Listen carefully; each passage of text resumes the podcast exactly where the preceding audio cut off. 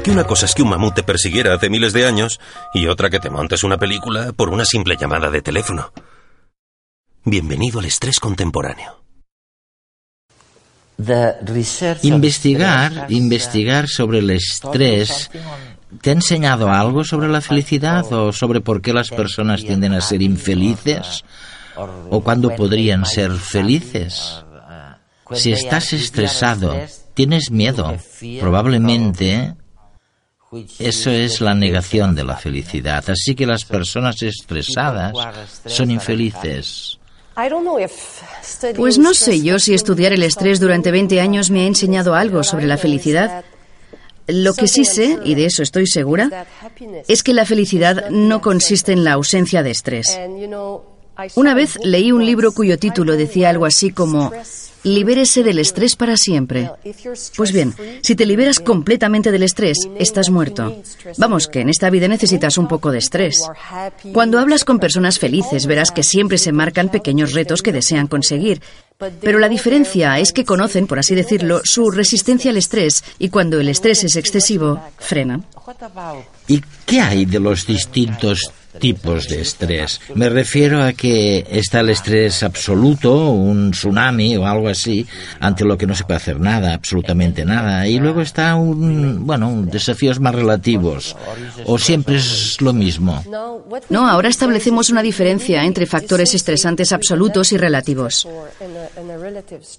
Un factor estresante absoluto supone una amenaza para tu supervivencia. El problema que tenemos ahora, si es que puede considerarse un problema, es que ya no hay muchos factores estresantes absolutos en nuestras vidas. Ya no hay mamuts.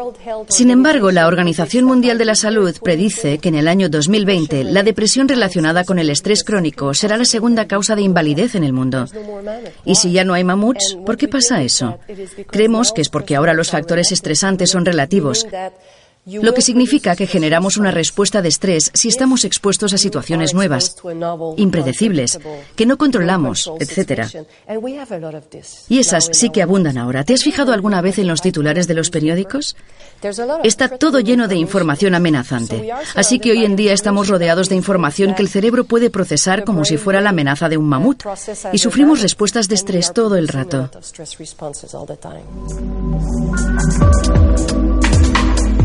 La vida moderna está programada a través de horarios, normas y códigos que ordenan nuestra vida diaria y nos dan una mayor seguridad. Sin embargo, y a pesar de ello, en el siglo XXI sufrimos más que nunca de enfermedades relacionadas con los nervios, el estrés y los miedos injustificados. En los últimos 150 años, en las últimas tres o cuatro generaciones, ha sido cuando nos han impuesto o nos hemos impuesto el orden teniendo en cuenta los tiempos de la evolución, los tiempos biológicos, eh, nuestro organismo no ha sido capaz todavía de adaptarse a ello. Y esto es lo que muchas veces genera este desajuste o genera estas reacciones eh, desproporcionadas.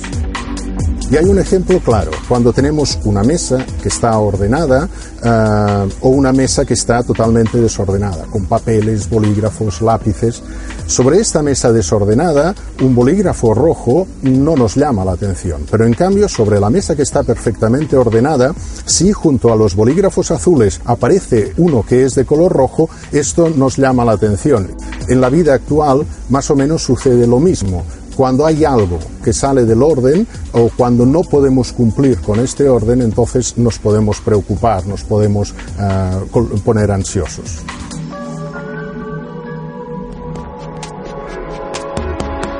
El cuerpo humano está preparado para responder a las amenazas. En realidad, cuando nuestros ancestros vivían en la selva, vivían en los bosques, se encontraban a menudo con osos, con leones y tenían que responder, tenían que luchar contra ellos o bien tenían que salir corriendo hasta que encontraban un árbol y ahí eh, reposaban, descansaban de esta situación amenazante. En la ciudad eh, sucede algo distinto. En la ciudad las amenazas no son puntuales, sino que son amenazas continuas y a veces vamos encadenando una tras otra. Esto eh, lo que hace es que no tengamos tiempo para reparar nuestro organismo y que todo se convierta en un estrés crónico. Vivimos como cuando en el ordenador tenemos muchas pestañas abiertas al mismo tiempo. Queremos hacerlo todo a la vez, no nos concentramos en nada en concreto y nos colapsamos. Es como si nuestro cerebro fuera un embudo, que tiene un tope, y cuando lo rebasamos sufrimos de estrés. Ante una situación estresante, nuestro organismo produce una hormona que se llama cortisol. Es la sustancia que nos permite correr más, que permite que el corazón bombee más sangre, incluso que nos permite no sentir tanto el dolor de una herida ocasional que nos podamos producir. Si nuestro organismo fabrica cortisol, ¿no será también capaz de fabricar otras hormonas que puedan revertir sus efectos? ¿Como un antídoto ante el estrés? ¿Cómo puedo saber? ¿Cómo puedo saber si soy una víctima del estrés crónico? ¿Cómo sé que es crónico? Es la pregunta del millón de dólares. ¿Cómo saber cuándo es demasiado tarde? Nadie lo sabe. Yo siempre lo divido en tres fases para que la gente pueda hacerse una idea de cómo funciona. La primera fase es cuando el estrés empieza a cronificarse. La digestión cambia. Cuando empiezas a tener problemillas con la digestión y debes tomarte pastillas cada dos por tres, es cuando tienes el primer signo de que algo va mal. Con los niños es la primera señal. Se quejarán de dolor abdominal, pero es el estrés. Y luego sigues adelante, sigues y sigues y sigues. En algún momento el cerebro te pedirá algo bueno. Es como si te dijera, he trabajado muchísimo estos días. Necesito algo bueno. Un poco de glucosa. En este punto beberás más alcohol, fumarás más. Y si no bebes ni fumas, qué sé yo, tal vez empieces a tomar más helados. Cualquier cosa que te guste, empezarás a tomarla más porque el cerebro necesita algo para calmarse. Esta sería la segunda fase. En la tercera fase es cuando enfermas. Ahora tienes problemas de memoria, cambios en la personalidad, te enojas más rápidamente. Aquí es cuando puede aparecer la sensación de estar quemado y la depresión.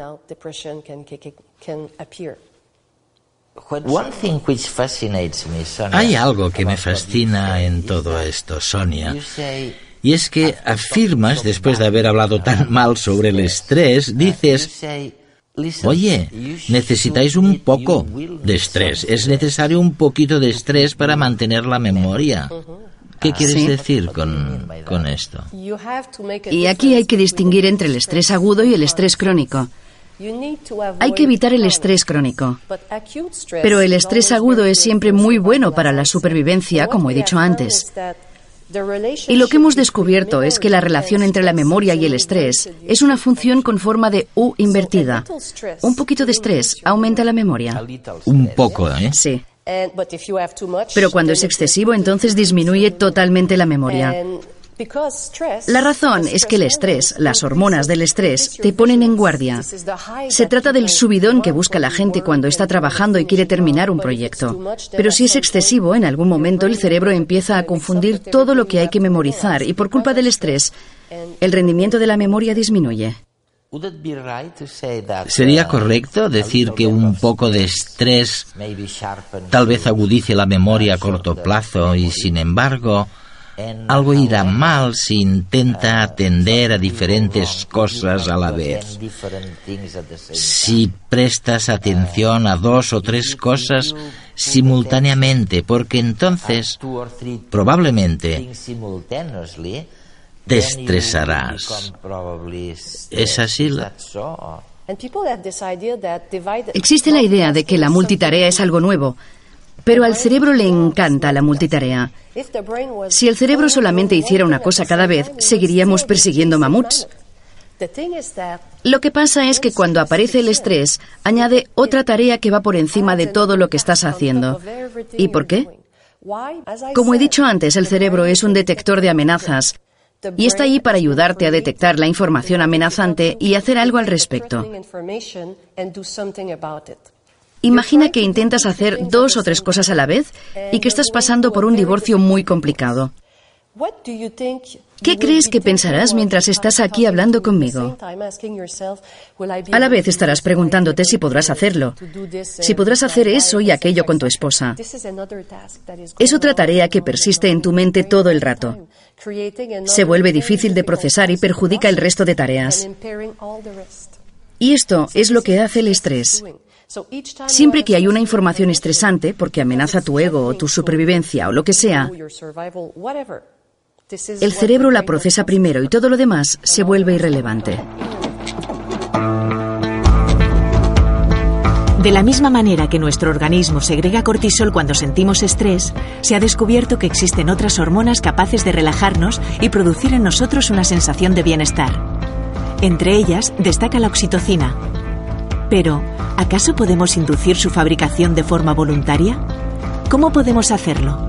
se producen situaciones placenteras muy diversas. Por ejemplo, un masaje, eh, una conversación con otra persona, tener relaciones sexuales, etcétera, etcétera. Hay un experimento muy curioso. Se escogió a varias mujeres y se les pidió que se prepararan para hacer una exposición en público y a la mitad de estas mujeres se les pidió además que eh, su pareja les hiciera un masaje en la zona cervical, un masaje relajante y que hablara con ellas de manera tranquila.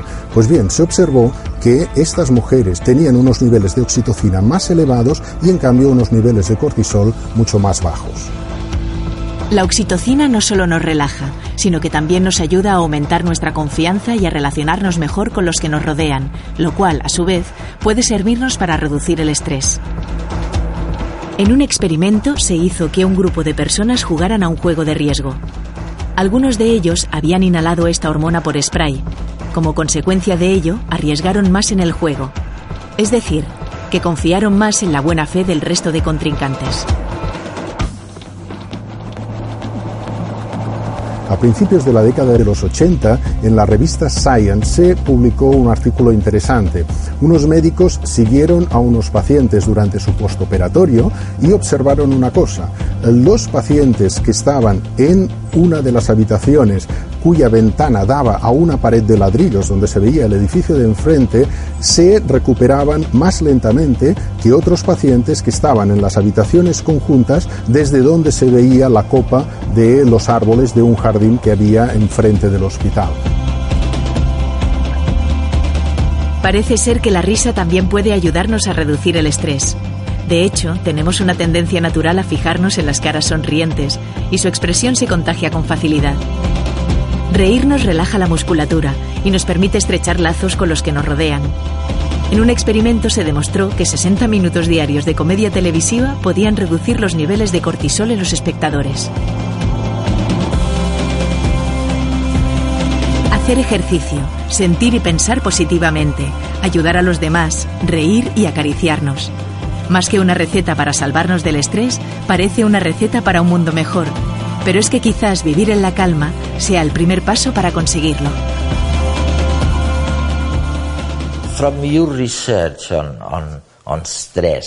En tu investigación sobre el estrés, ¿has llegado a algunas conclusiones sobre si los distintos sexos se comportan de modo distinto?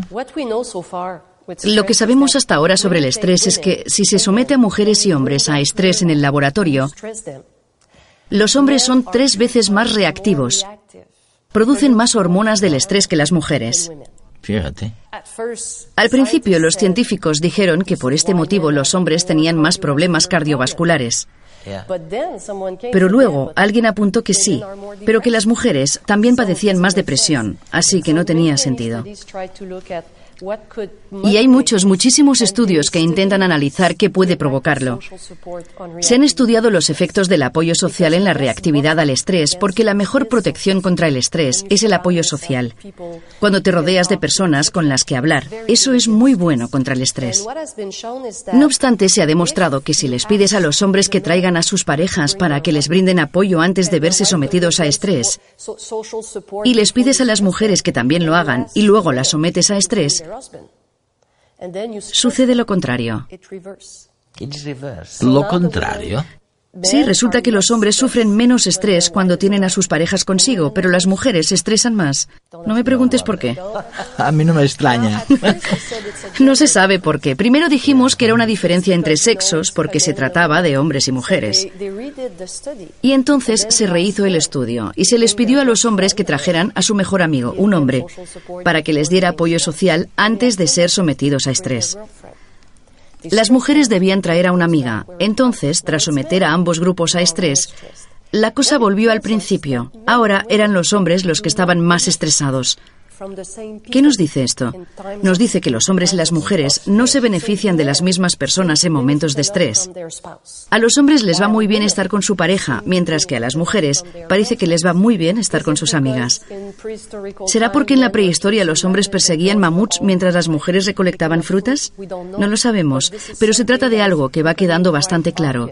No nos beneficiamos de las mismas personas. Una vez que lo sabes, puedes hacer algo al respecto.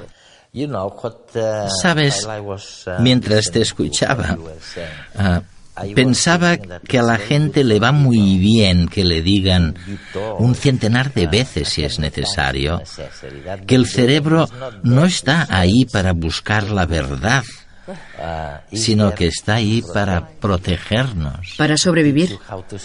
Para enseñarnos a sobrevivir.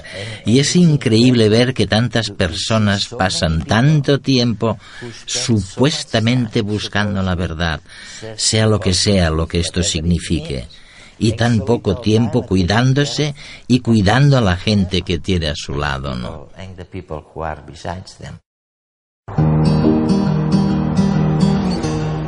Al cerebro le da absolutamente igual. Le da absolutamente igual que la amenaza provenga de un mamut lanudo gigantesco o de un atasco de tráfico, porque el estrés es el mismo. Y lo que se pone en marcha, la respuesta del estrés, es idéntica. Al cerebro le da igual. Y lo que no nos puede dar igual es no enterarnos de por qué estamos estresados. El mejor método de lidiar con el estrés se basa en conocerlo bien. Sonia Lupián.